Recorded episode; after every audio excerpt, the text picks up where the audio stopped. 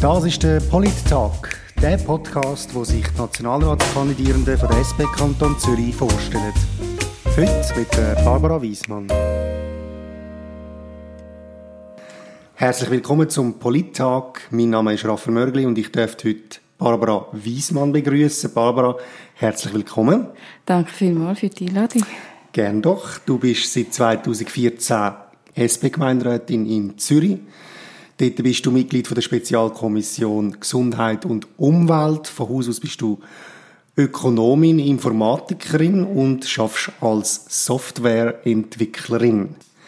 Jetzt möchten wir dich aber noch ein bisschen besser kennenlernen, Barbara, und zwar als erstes mit der Frage, wer bist du und warum kandidierst du? Ich bin, wie du eben schon gesagt hast, mittlerweile in Zürich im Gemeinderat. Ich bin aber aufgewachsen in Stammheim, ähm, im Wieland, auf dem Land, auf dem Bauernhof. Also ein, bisschen ein anderes, ein bisschen Kontrastprogramm zu der Stadt Zürich. Ähm, mittlerweile bin ich seit zwölf Jahren in der Stadt. Es gefällt mir mega gut und darum bin ich auch, tue ich mich auch im Gemeinderat engagieren, weil ich Lust habe, um das Leben da möglichst zum Guten zu verändern. Sehr gut. Und du bist ja der, im Gemeinderat, wie schon gesagt, für äh, die Gesundheit und für die Umwelt zuständig. Und ich möchte jetzt mit dir zuerst über Gesundheit reden. Gesundheit ist ja ein riesiges Thema, ein sehr komplexes Thema. Und äh, gleichzeitig ist es aber immer bei der Befragung äh, von, der, Bevölkerung immer auf Nummer eins, zwei oder drei. Also es ist ihnen mega wichtig, äh, dass man das auch kostengünstig finanzieren kann, dass man nicht muss zu viel zahlen für seine Franchise. Aber weil es eben so komplex ist oder weil es so schwierig ist, meine Frage eigentlich an dich, was meinst du, was hat am meisten Impact jetzt national, damit eben Gesundheitskosten für die Menschen kleiner werden? Also was sicher einen Impact hat, wäre, wenn wir eine Einheitskasse hätten, wenn wir dort mal bei der Kasse ähm, die ganzen administrativen und Werbe- und Marketingkosten könnten oben abholen. Ähm, das würde ich sehr be befürworten, denn ähm, schlussendlich schaut man es halt immer von den Kosten an. Für mich ist es in erster Linie wichtig, dass Patienten und Patientinnen zu, zu einer guten Gesundheitsversorgung kommen und dass nicht in erster Linie einfach muss Spital XY möglichst rentabel zu wirtschaften.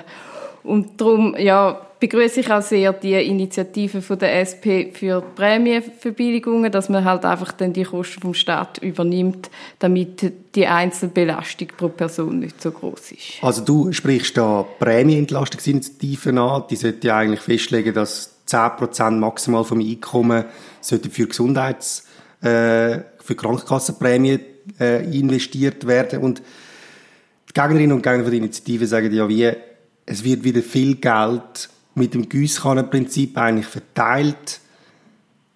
Was sagst du dazu?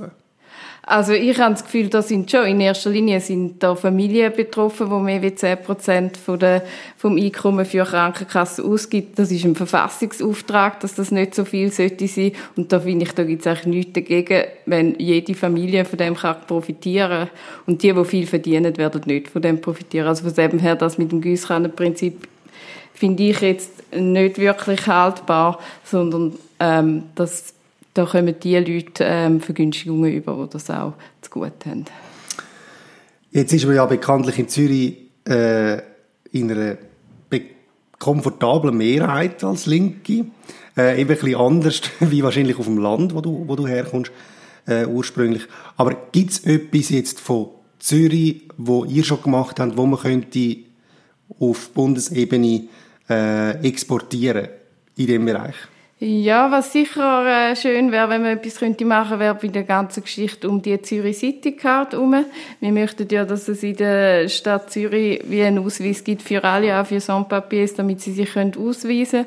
Und mich würde natürlich mega freuen, wenn man könnte eine allgemeine Regulierung für die Leute, die schon länger da sind, ohne Papier auf nationaler Ebene ähm, einführen. Also eigentlich eine Regularisierung würde dann auch zur, zur Folge, dass die auch könnten eben in, in äh, Genuss von einer Versicherung.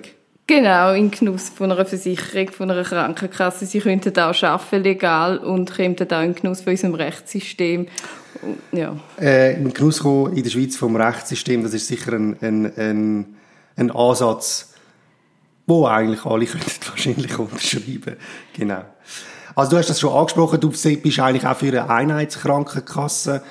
Aber siehst du trotzdem, oder wie siehst du, du bist ja Ökonomin, wie siehst du dann die Konkurrenz im Gesundheitssystem? Hat das einen Platz und wenn ja, wo? Aus meiner Sicht hat es nicht wirklich einen Platz. Also das momentane System ist ja eigentlich auf Wettbewerb ausgerichtet. Und also ich habe den grossen Verdacht, dass da sehr viele Operationen gemacht werden, die nicht nötig wären, weil die einfach lukrativ sind. Und andere Sachen ähm, nicht gemacht werden oder Leute schon früh aus dem Spital heimgeschickt werden, obwohl es gar keinen Sinn macht, aber weil es einfach so von der Finanzierung her ähm, so vorgesehen ist. Also das möglichst schnelles Abfertigen eigentlich von den Leuten, dass sie möglichst wenig äh, im, im Spital sind. Genau. Hm.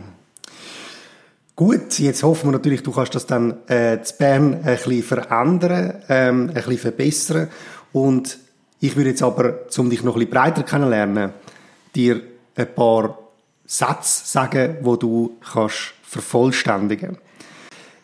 Etwas, wo die Schweiz kann von der Stadt Zürich lernen, ist ähm, dass man einfach offen umgeht mit mit allen Menschen, dass man sich nicht gegenüber ähm, zum Beispiel homosexuelle LGBT verschließt oder gegenüber Ausländern, sondern dass man die integriert. Mhm. Etwas, was ich gerne perfekt würde können, ist? Ähm, ich würde gerne einen geschliffeneren Auftritt an den Tag legen können. Äh, das wichtigste politische Thema von unserer Zeit ist? Ähm, Im Moment ist es sicher das Klima. Wenn ich einen Entscheid könnte undemokratisch durchboxen, dann wäre das. Ja, dann würde ich gerade mal ähm, alle Heizungen, die fossil betrieben sind, ausbauen und ähm, nachhaltige Heizungen einbauen. Gut, dann machen wir schon uns gefasst auf den Entscheid, falls mal so weit kommt, dass du kannst etwas äh, durchboxen undemokratisch. Was wir natürlich nicht, nicht hoffen. Jetzt wie schon angedeutet, du bist im Gemeinderat, Barbara, aber du machst ja schon länger Politik als das. Äh, du hast gesagt, du kommst vom, vom Land. Jetzt, mich würde es interessieren, bist du schon vom Land links politisiert worden oder ist das erst in der Stadt passiert? Wie ist die Entscheidung gestanden, dass du in die SP eintreten bist?